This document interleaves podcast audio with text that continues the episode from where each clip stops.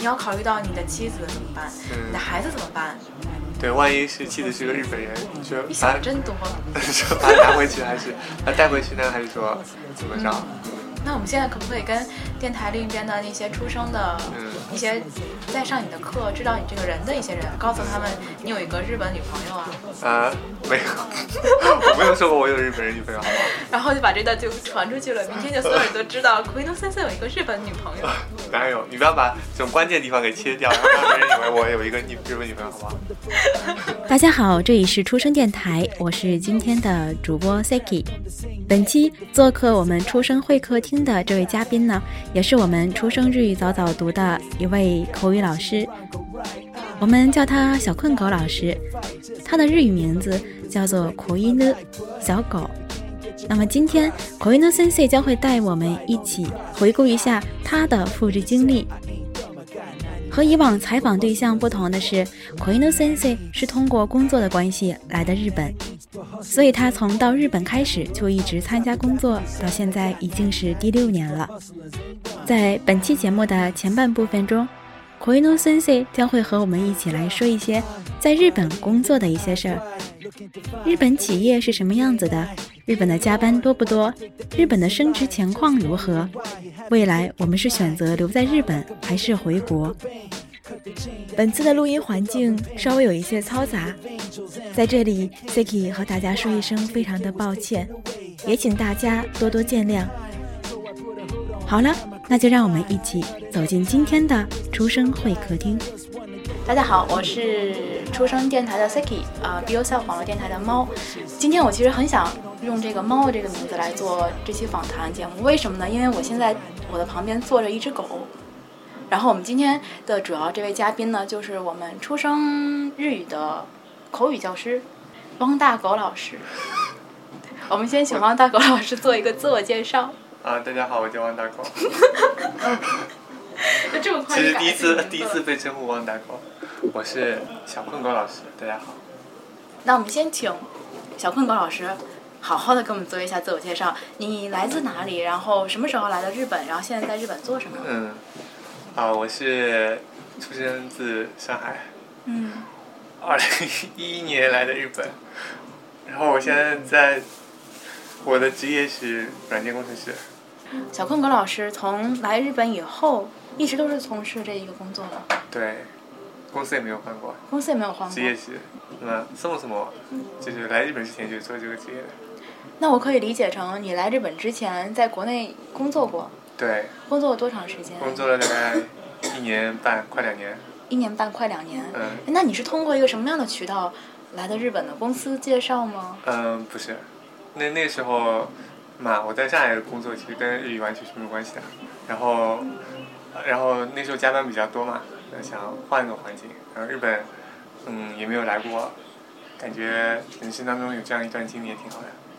于是就在 Google 上搜了一下，就搜赴日空格软件工程师，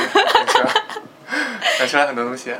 嗯，那是通过某一个中介这样过来的吗？没有中介，直接就是日本这边的公司，他想要这样的一个人，对然后你去参加的，对，有面试啊之类的条有件面试吗，有面试。嗯、正好那个现在所在的这个公司嘛，然后它在中国那个交大那个 BBS 上有，就是他们公司学长就说我们我们公司要招人啦，然后大家感兴趣的人可以把简历投到这个地方。嗯然后我虽然不是那时候不是应届生嘛，然后我想哎挺好，要不我也试一试，然后就是把简历发过去，然后然后我就去面试了。他们正好是派人到中国来，哦，然后然后他们在上海也有分公司，嗯，然后就去面试了，然后面试当场就决定了，你来吧，就啊这是样。吗？嗯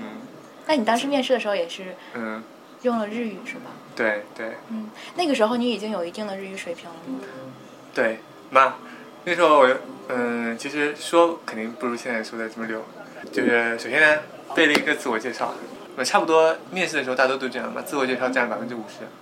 嗯嗯，就是你自我介绍那一部分，其实准备了比较长的时间吗？对，对，用日语怎么自我介绍啊，就写了一段东西，然后背下来了，你在大学的时候读的是软件工程，软件工，程，就是大学的时候就喜欢这个专业，对，所以才会刚才我们一进到这家。嗯家店就开始对嗯着人家电脑开始就一个劲儿的在鼓球。 嗯，也没有，我只是看看它的配置而已。这个权限是什么？是不是关联权限？如果是关联权限的话，就是所所有事情都可以干了，对不对？ 把它操作系统重装一个，没什么问题。所以我们就能知道，其实你不单单是啊，怎么讲，有这样的一个找到一个合适的机会来的日本，而且你是来之前已经做好了一部分的准备了。一个是你的专业肯定和他们的要求是相匹配的，嗯而且你有这样的一个专业实力，嗯，而且有这样的一个日语背景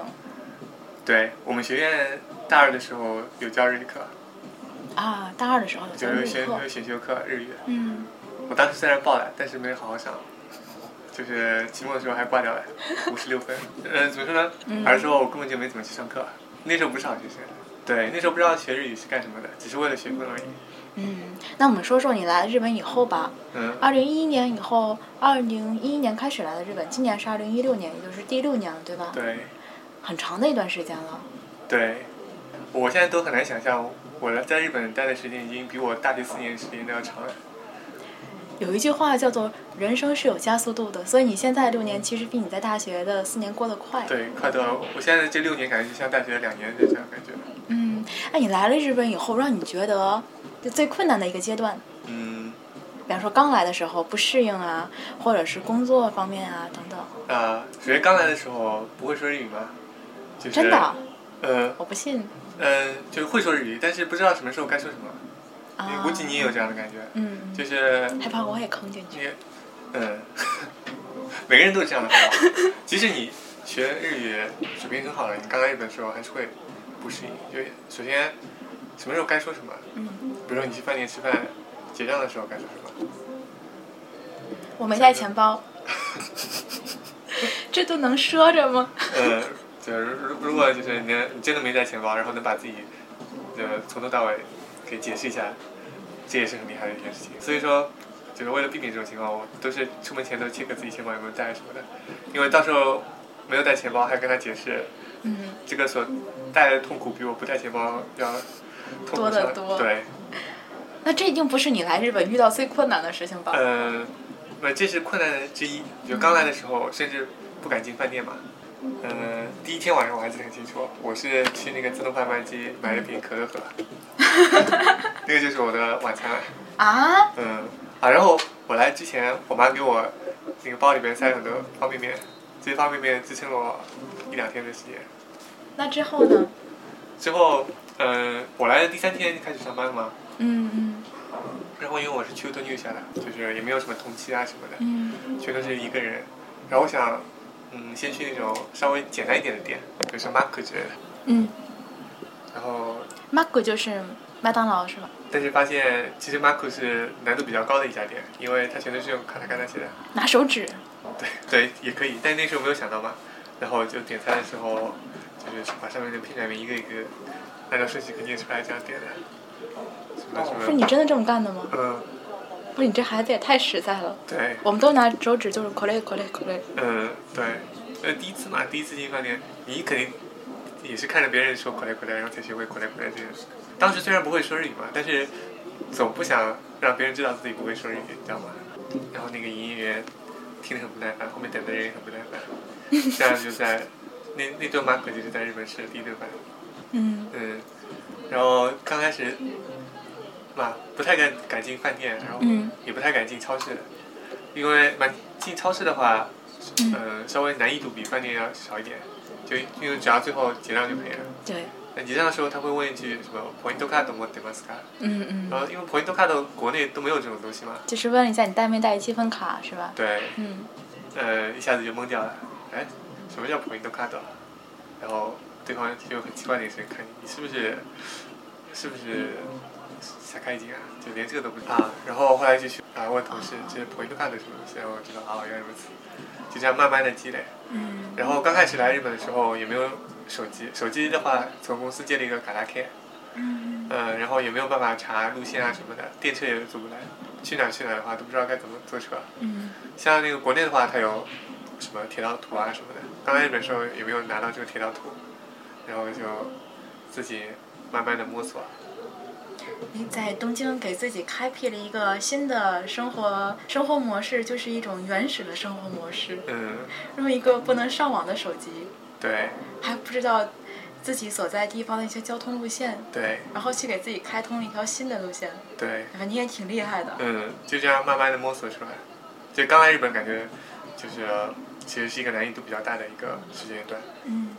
那慢慢适应了以后呢？嗯，慢慢适应了以后，然后发现工作怎么比我在国内的时候还要忙。 我就是因为国内太忙了才跳槽的好不好？那你来之前的时候，没有人跟你说过吗？你没有看过网上写，就日本的日企一般都加班加很晚啊之类的这些事儿吗？嗯，对，因为我当时也有在日本工作的同学嘛，嗯然后听他们的话就是，哎，十八点就下班了，嗯，然后翻译一下，十八点就是六点的意思。对，十八点就是 对，白痴都知道。然后来日本发现，哎，不是这样的啊、原来每个公司还不一样呢，对不对？甚至同一个公司项目组不一样。如果在五部六部的话，基本上都是中点才下班。中间才下班啊？对中间一般都是晚上十二点、十一点以后。。啊对对。这么晚，那然后转天怎么上班啊？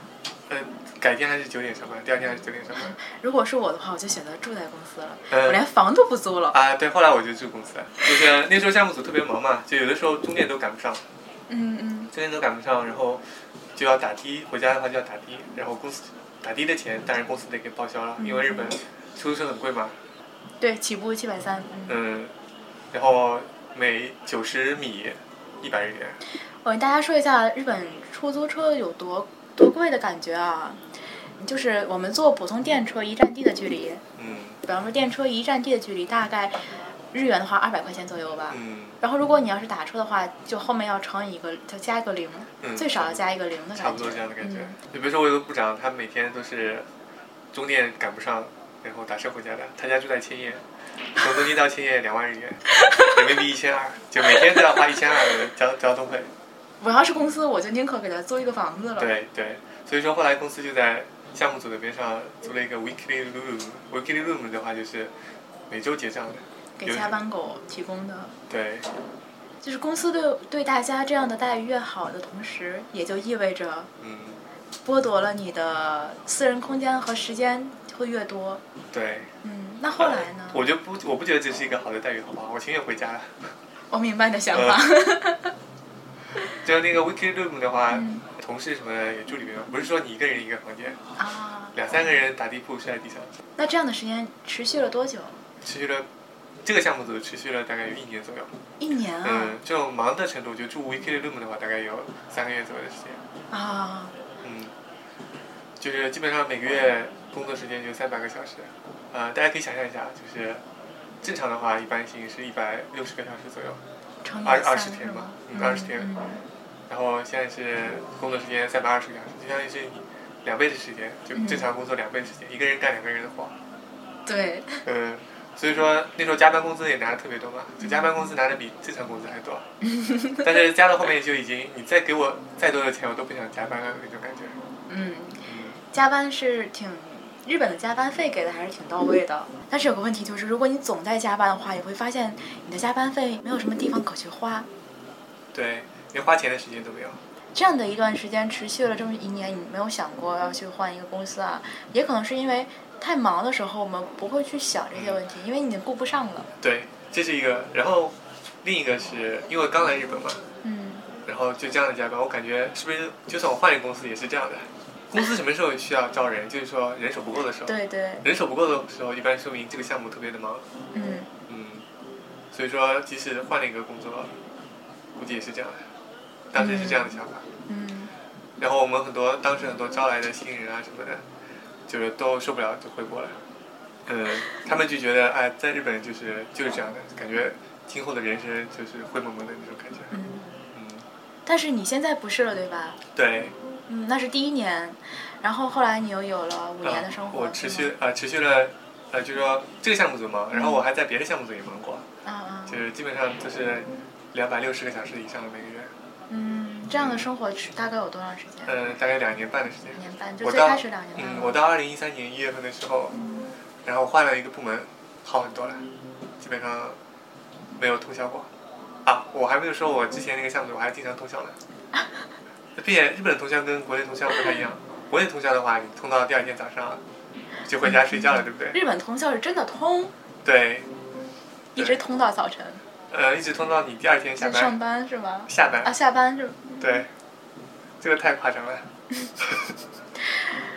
这样的时间持持续了这么久以后，嗯，然后你一直在这个部门，然后又换了一个部门，对吧？你刚才对说你换了一个部门，对，然后生活稍微有一些改善。像你现在的话，嗯你加班加多久一？嗯、一个我月现在一个月一个月都不到四十四个小四十个小时，基啊，那本还上。可以了，嗯，就有了很多自己的时间了。对，嗯，不然我也不会上 CT。那正好我们说到 CC 啊，那你不加班的那些自由的时间里面，你都用它做什么呢？除了上 CC 以外，啊，CC 也是 CC Talk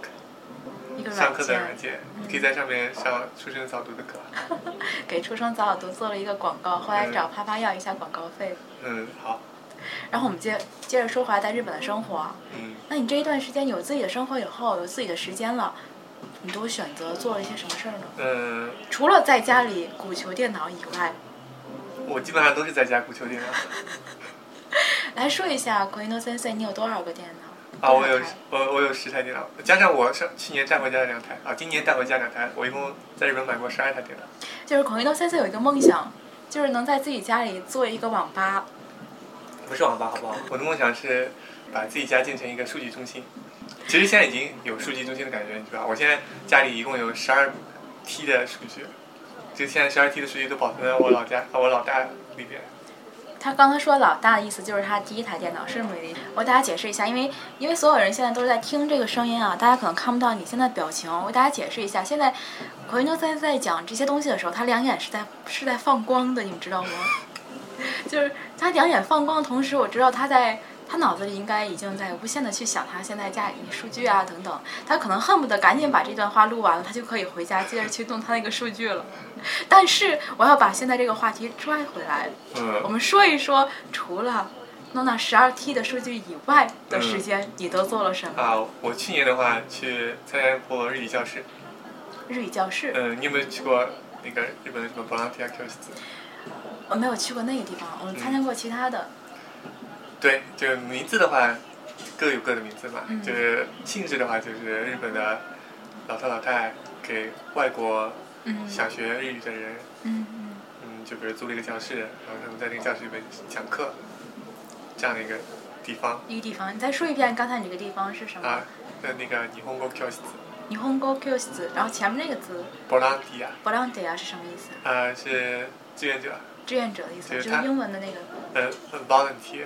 然后呢，你在里面负责什么呢？居然是日本老太太教日语，然后你在里面学吗？ 对，当然学，我还教吗？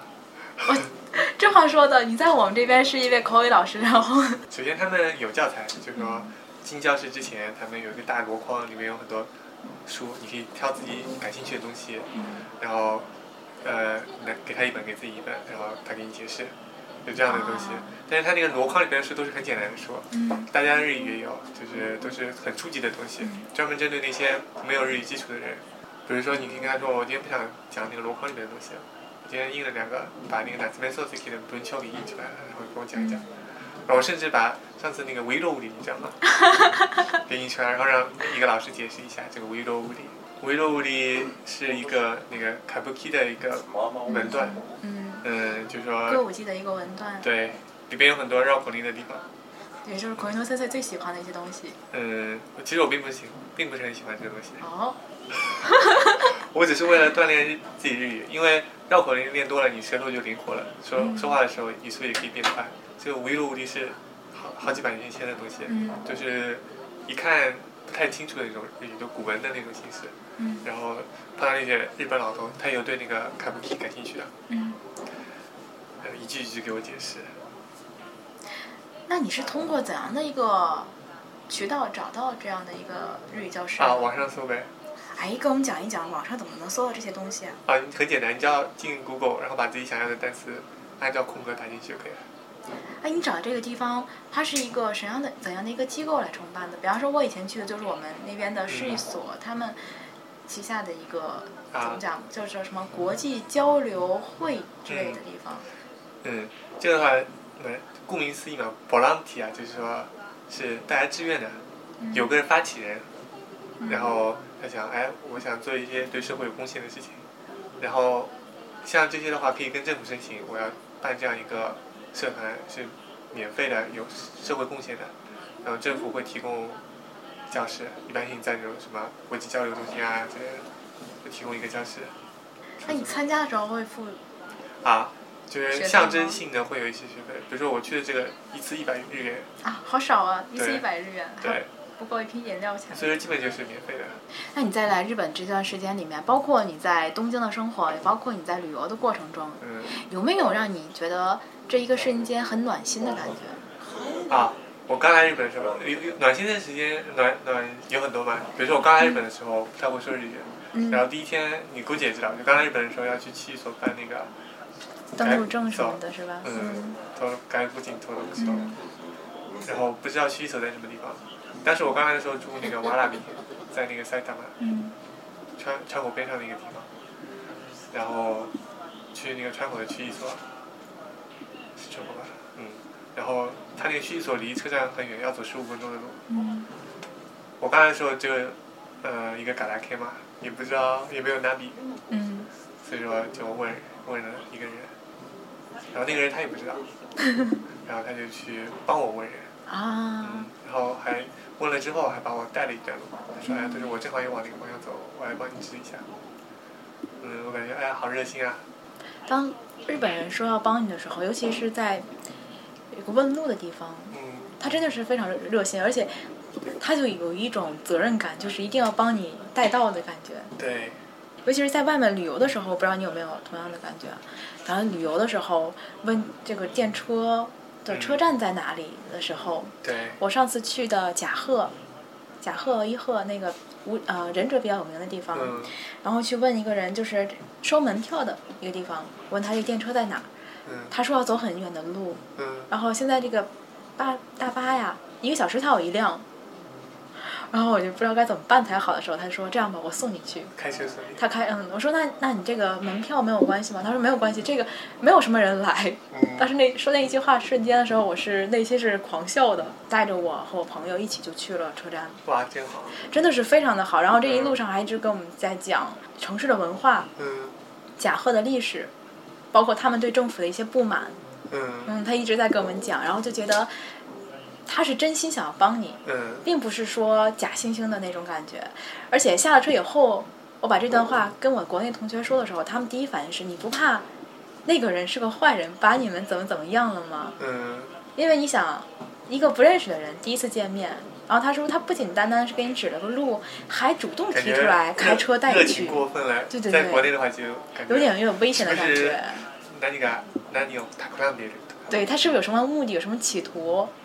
但是你有没有觉得在日本生活时间长了，你会对别人的那种防御心会稍微有点有一些下降？你刚才讲到刚来日本工作的时候有加班的问题等等，我很想知道你和同事之间的相处怎么样，因为嗯你毕竟啊，你是一个外国人，而且和当时和日本人还没有什么太多的交流，以这个为前提，你就一下冲进了一个都是日本人环境的这样的一个工作场所，对，你有没有感觉到别人对你看法有什么看法呀？或者大家会扣一个怎样中国人怎么怎么样的这样的一个嗯帽子啊，等等。啊，有一个就是我刚来日本的时候，嗯，那个现场的部长跟我说，说你回家的时候一定要跟我说一声，回家的时候一定要跟他说一声。嗯对，就比如说或者你跟边上的人是一定要说“斯卡莱萨妈”之类的。嗯，有些他说有很多中国人都有一个习惯，就是走的时候都不说一声，就拎着包就回家了。哦，有，嗯，我觉得对，这是他对中国人偏见。呃，我虽然不会说日语，但是至少这个是知道的，就走的时候得说一声。嗯，然后还有一些偏见的话，比如说我们开发的时候有一些 offshore 的开发嘛，offshore 的话就是说，就日本做设计，然后开发让中国的人来开发，就在国内的公司嗯就签签订契约，然后让让他们来开发。嗯然后项目我们很忙的时候加班加的很厉害嘛，然嗯后但是呃中国他们那边就是即使再忙，他们也是到点就走了。嗯然后这时候有很多日本人就很不满，就说哎这是文化间的差异嘛，怎么他们就这么走了？但我觉得国内公司公司不同，它企业文化也是不一样的。我之前那个公司也也是加班加的很厉害，把东西做完回不了家了就，毕竟也不是日企嘛。嗯，哎，你们公司有没有女生啊？就是中国女生或者是外国女生？嗯，有中国女生，也有外国女生。因为有很多人会在网上问我说说你在日本工作有没有这样的感觉啊？嗯本来女生升职就很很难，嗯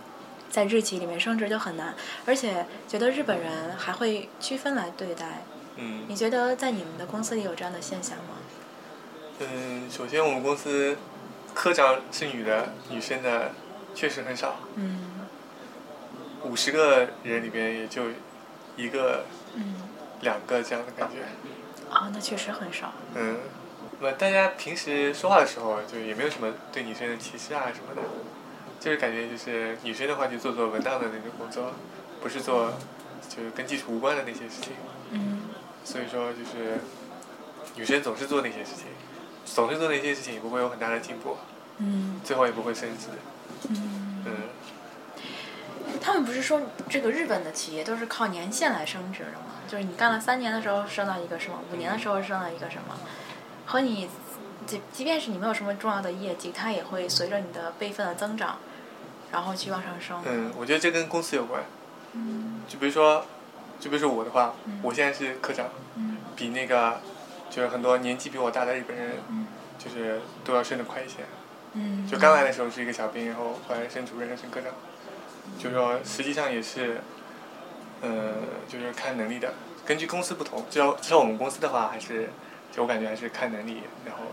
嗯来定就最终的评价什么的。我可不可以理解成就是在某些行业里面，或者说说说在 IT 行业里面，还是以这个男生为主，然后女生为辅的这样一个一个构架吧？对，在这样的一个构架的一个前提下，就会造成本身女生做的工作就比较偏向文职性，嗯一，些辅助性的文职性的，那么她的升职空间就会相当的小一些。嗯而其次呢，长时间从事这样的工作，可能女生自己的这种自主性也会越来越低。嗯我就觉得我只要做好现在这份工作就可以了，嗯也导致了不会有一些就是在技术上的一些进步。对，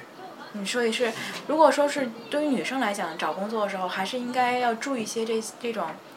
这一个业界的嗯它的具体的这个情况。对，嗯嗯，首先如果女生想要升职的话，就是你得看看男生在干的些什么东西，然后嗯你知道得把自己当男的一样来干活，嗯嗯，你只有跟别人就是做同样的活，甚至比别人做的更多，你这样才有更大的进步。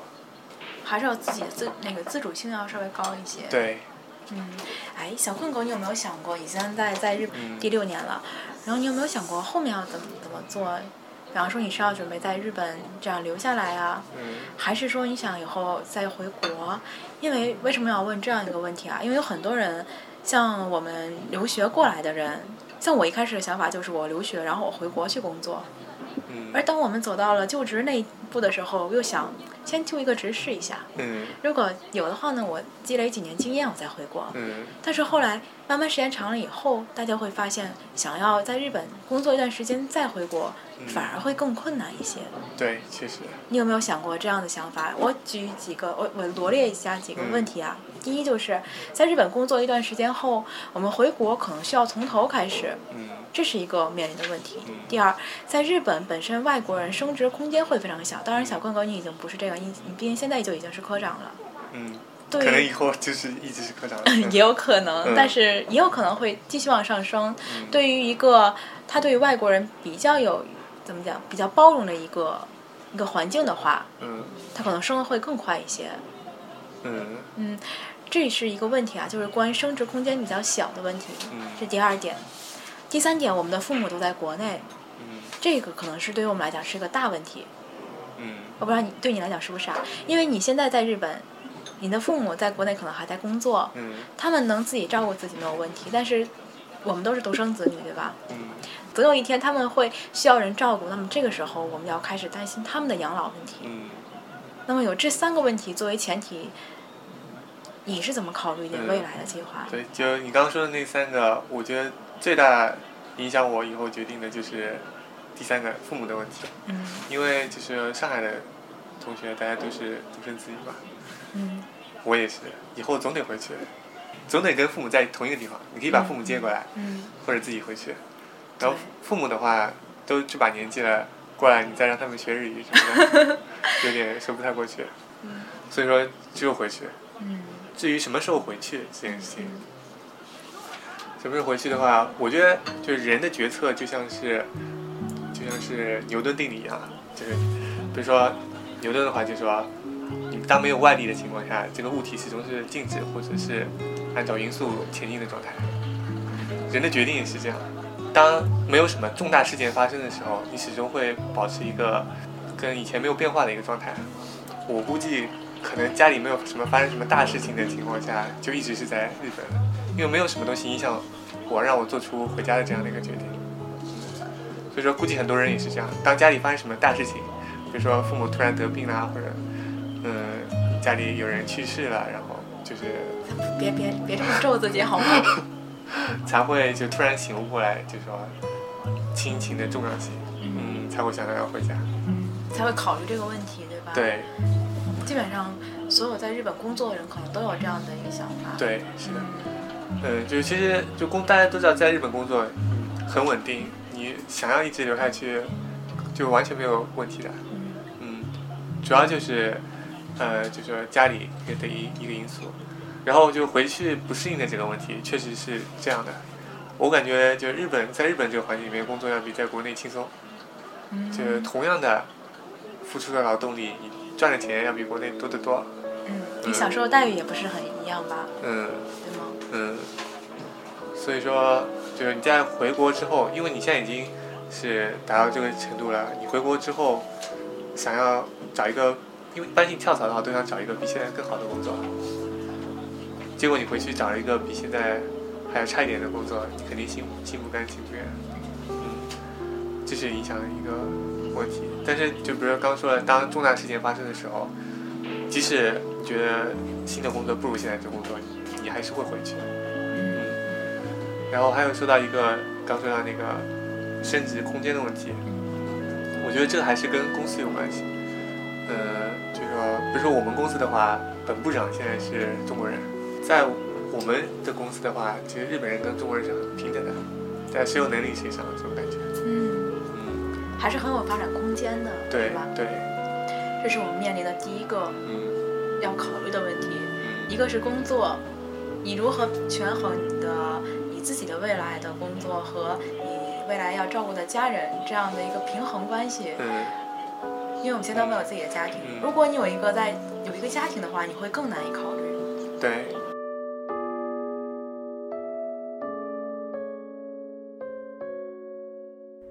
在后半部分节目中，火云诺森 C 将会告诉我们，一个上班族如何学习第二门外语，如何在日语环境中更好的像日本人一样的去交流，在一个非日语环境中又如何让自己能够更好的掌握一门外语。我们下期再见。